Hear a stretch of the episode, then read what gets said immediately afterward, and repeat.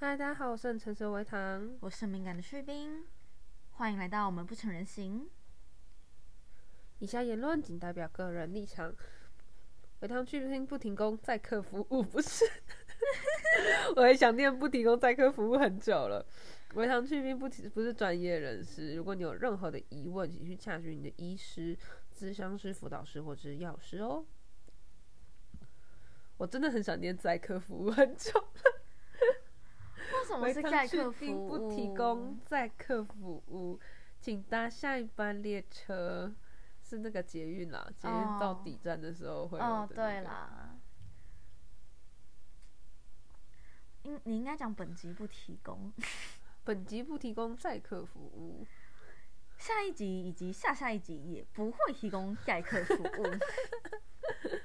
正正解应该是长这样。OK，好，我们今天要来聊聊，就是嗯，前面聊过就是我的工商嘛，这一集呢，我们要我们要来聊聊维糖的工商。工商工商起来！好，维糖的工商是什么呢？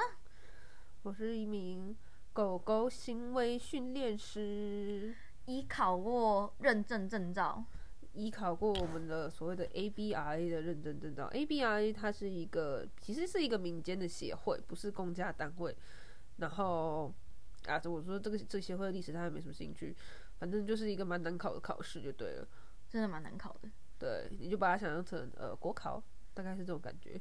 对，然后猫咪的其实也有，它狗跟猫是分开考的。对我猫的没有过，我希望明年会过。我猫的也还没有过，所以所以现在希望明年会过。就是，可是其实你们有猫咪的问题可以问我们，有狗狗的问题可以问我，然后我是可以去做呃到府服务的，就是帮你做咨询，看你的狗有哪些问题，环境里有没有有没有什么因素是可以改做改变的，然后会让这个状况改善。然后猫咪的话，如果大家信任我们，其实像去病养了很多猫，如果你有任何的猫咪疑问，其实你也可以问，只是说我们现在没有办法提供一个证照来保证我们的实力。如果有了证照，你可以更信任我们。对，证照就是一个实力门槛标准，对啊，不代表说没有实力，而且包括那个实力认证标准，除了说你的我们要考笔试，还要考考过考。那个考过考就是你真的可以训练自己或别人的猫、别人的猫狗来去解决某些你需要解决的问题。对，矫正他的某一些行为这样子。嗯，后那这个狗狗常见的问题会有什么？你觉得？你现在刚考过嘛？你会开始知道一些 case，那你觉得你最容易遇到主人跟你讲说我的狗有什么问题？吠叫，最常见的问题就是吠叫，再来是护食。我刚刚在吠叫跟护食之间犹豫不决，但是我觉得以困扰人的程度来说，吠叫比较严重。对，就是吠叫你会吵到邻居嘛，护食就是护在自己家，你可能会咬到主人的手。你不要去抢，其实就没事实性，你不要去抢他的东西，你就没什么事都没他说了。：“如果那要是他在路边乱捡东西吃怎么办？把他拖走啊！牵牵绳把他拖走，对，把他拖走啊！牵牵绳把它 拖走。你不要跟我说狗会护食咬人，然后你没有牵牵绳在那边让狗乱走乱乱乱走，那你就只好把你手当牵绳，镶进那只狗嘴巴里面，把它带走。哎、我真的，我跟你说，我小时，呃我也不是小时候，我刚养狗的时候，也没有那么小。我刚养狗的时候，也有遇过有阿北教我说，狗在咬东西，你要把它抢出来，你就按住它的脸颊两侧，然后把嘴皮按进它的牙齿里面，然后它会咬到自己的嘴皮，它就不会咬下去。哦，对我试过，没有屁用，请不要试，真的没有屁用。它它动作很快，它你按住它的嘴巴，它一下子就挣脱，然后咬你。而且，嗯，维糖之前有跟我说过很有趣的事情，就是有分软软嘴巴的狗跟硬嘴巴哦，的狗。对，英文叫 soft mouth 这样，然后就是它嘴巴碰到你牙齿就很敏感，就会弹开，那就是很软的嘴巴。然后很硬的嘴巴就是你可以感受到它的牙齿跟它的上颚都要碰到你了，甚至直接硬生生的咬下你去。的骨头。对，可以咬你的骨头。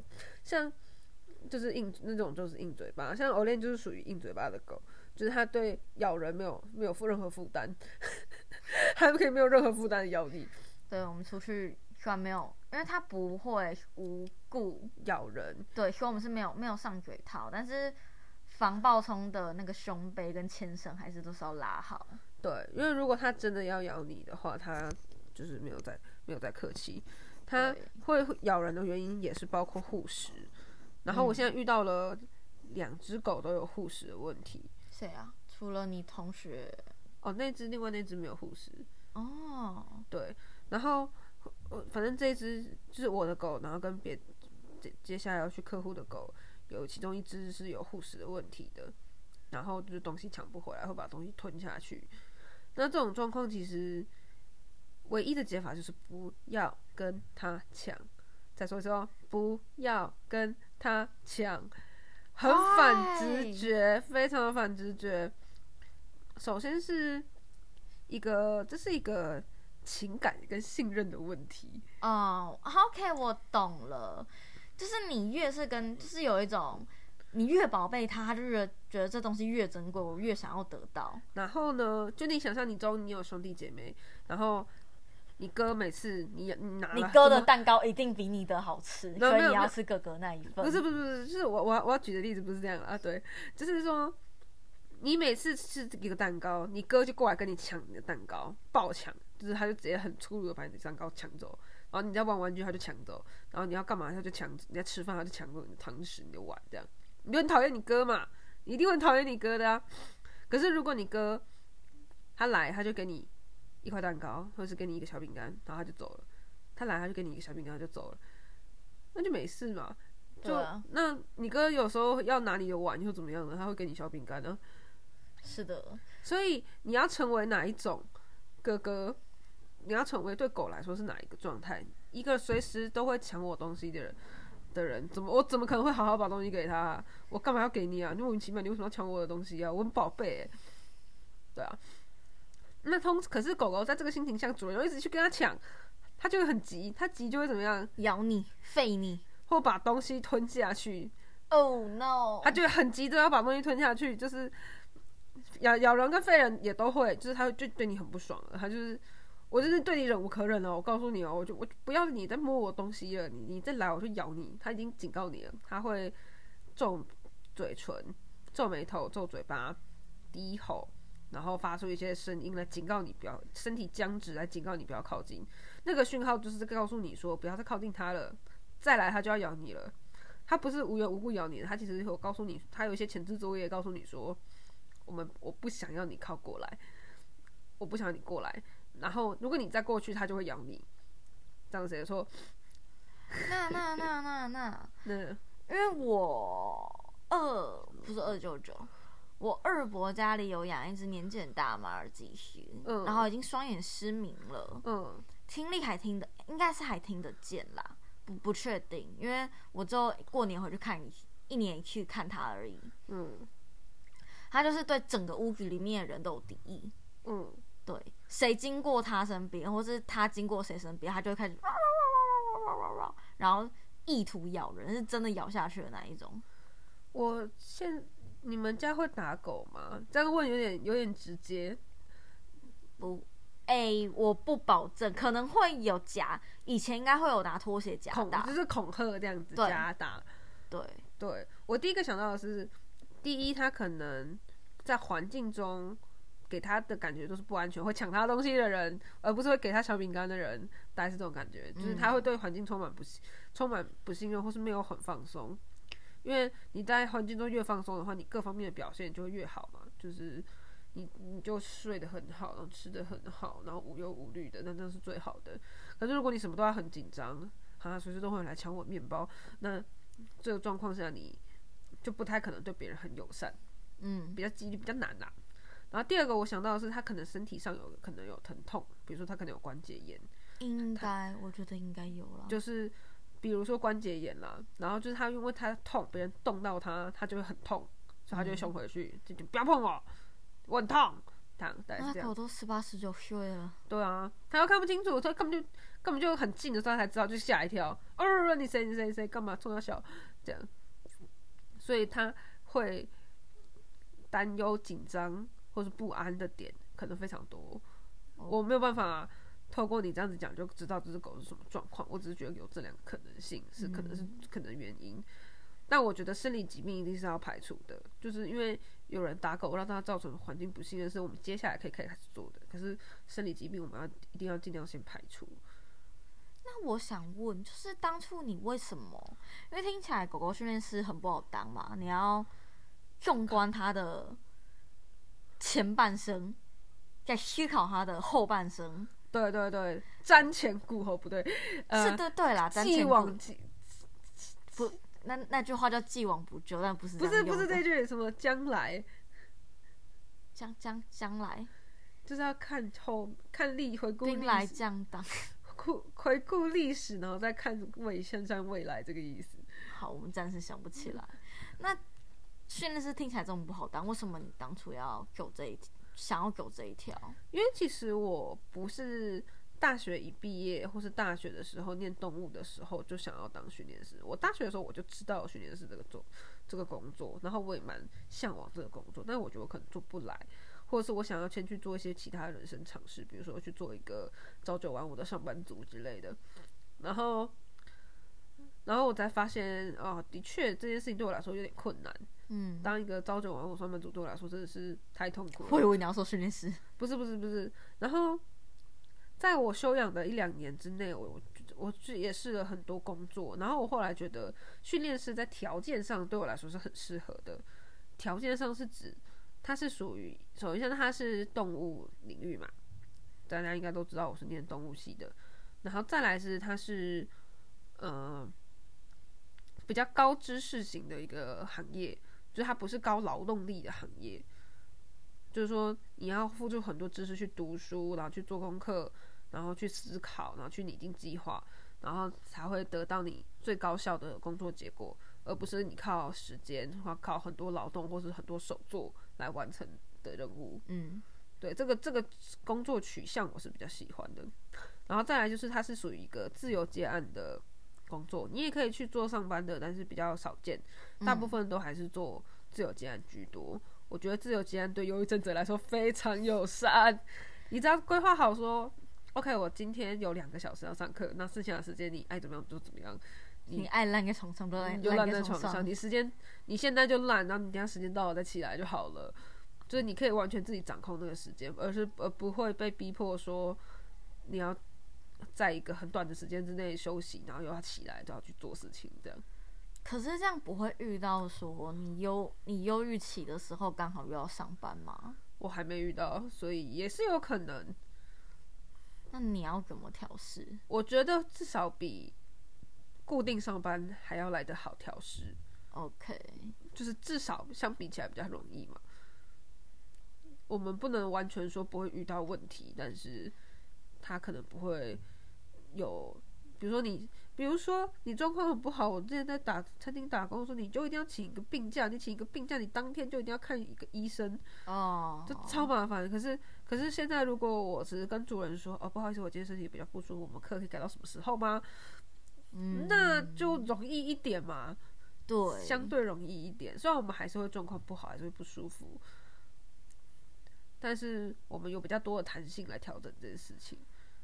那这件事情会影响到你的专业度吗？我不是说就是我专业度是指你的学理或操作方面，会影响到你的学习吗？我觉得不能说怎么说，状况不好的时候当然学习比较差，状况好的时候就是学习比较好。然后你状况不好的时候反应啊也会比较迟钝，思考会比较慢。然后，可是我觉得专业度它是一个长期积累的东西，嗯，你不会说你今天状况不好不好，然后你就直接变白痴，OK，不太，不太可能。就是你学到的东西，被卡车撞到。对，就是你学到的东西还是会在你的头脑里，只是你可能一时没有办法把它输出的这么快，输出的那么良好而已。OK，对，我觉得反而会因为忧郁症的关系，更可以同理一些忧郁或焦虑的主人。嗯，就是不是所有主人都是呃开车有房，然后有房有车，然后可以带狗狗去假日出去玩，然后买衣服买推车的主人。所以在我们资源有限跟心力有限的状况下，要怎么去帮助人跟狗吗？对对对，然后去达到他们想要的生活，我觉得这可能是我的强，可能是我的特色，有不一定是强项，因为我还没摸，我没有把它还没我尚未把它打磨的很好，但是我觉得它可能是我的特色。那在这个行，在训练师这件事情里面，什么会是你的愿景？你的目标，你的追求的会是什么？因为像我自己的话，我想追求的就是，我希望我可以从自己开始做起，然后推广到身边的人的猫咪的福利。然后如果说我之后法律的部分有修成功的话，那我就要我想去推，就是动保法的改善。就像我的目标其实是很远很大的，但基础还是就是一步一步踏上去。我先把猫的课都上完，考过猫的试，对，然后更了解之后，再来去做这一些，就是很远大的骨感的骨感的理想。我吗？我没有什么骨感的理想，我只要生活过得好，我的狗过得好就好了。这种朴实无华，就这就这么朴实无华。金牛座嘛，嗯。别这样，有金牛座很踏实的，想要买车买房，是不是？买买车买房，养小孩，养家人啊。我比较没有这，就是我可以独身，我是可以独身的人。然后，然后再看，再看状况，这样。就是我我的生活物质需求可以很低，嗯，所以我觉得我只要精神层面有被满足到，金呃，应该说金钱可以满足我基本物质需求，其实就可以了。对。然后我也不会说，我现在对训练师，其实训练师他还有很多方向，除了去一般的家里面做训练矫正啊、行为矫正这些之外，你也可以去做像我们比较常听到的训练训练的工作犬，就是弃毒犬、导盲犬，然后呃警犬、搜救犬，其实都还有很多不同的狗可以去做训练，然后。狗狗，你也可以去做一些比较娱乐取或比赛取向的，就是比如说敏捷赛，就是你就看狗狗跑很多障碍物的那个，会跳来跳去啊，然后踩跷跷板啊的那个，但那个叫敏捷赛。然后还有与狗共舞，就是跟狗狗一起跳舞，然后在一个音乐编制下做完成一个舞，完成一些动作跟舞蹈这样子。其实它中间它未来还有很多可以转职，就是初心者可以转职的方向，其实还蛮多的。你好奢侈，我觉得猫咪训练没有什么。没有啊，猫咪你也可以 hear walk to music 啊，就是可以啦，可以啊，对啊，它可它是可以的，因为因为猫咪反而是一个新天地，狗狗的话就会碍于我们会跟传统产业的看门传汪汪汪，不是啦，不是传统产业，传统比较保守派的训练师做竞争，对啊，因为以前他们以前的训练一定是。会比较军犬偏军犬训训练，就是要有纪律啊，然后一定要站在你的左边啊，然后然后非常的严实，然后会打，也会有一些处罚的成分在里面。就是国，就是我们大家都是被打到大的，所以我觉得打狗，小以前以前的观念里面打狗不是什么了不起的事情嘛。但是现在的观念就是，我们希望可以全部用正向的方式。我们不会处罚他，我们不会打骂他，然后，但是我们可能会透过别的方式来减少我们不想要的行为。OK，对，然后用正向的方式来增加我们想要的行为。对，那这个部分其实就是我老师上课所谓的正向训练啦，正增强就是行为理论这些的。我们下一集可以来录一集如何正向训练你自己。对，我们。我我自己是有把正向训练运用在我自己身上，我是觉得是有效的。了解。然后就是狗狗训练师这边还比较会跟传统的训练师去竞争，就有一些在狗的，不是在狗啦，就是形式就是一个狗学，你可能听过什么叉叉狗学院之类的那种，通常都是传统派居多。嗯。然后 A B I 就是一个很好的正向训练师的分水岭，你很你看到 A B I 一定就是正向。因为如果不正向，绝对被除名，就是协会管的蛮严格的这样。是哦。对，所以如果你有疑问的话，你也可以呃问我，或者是去 A B I 官网看，说哎有谁在你住的地方附近，如果你有需要，也可以去跟他做咨询这样子。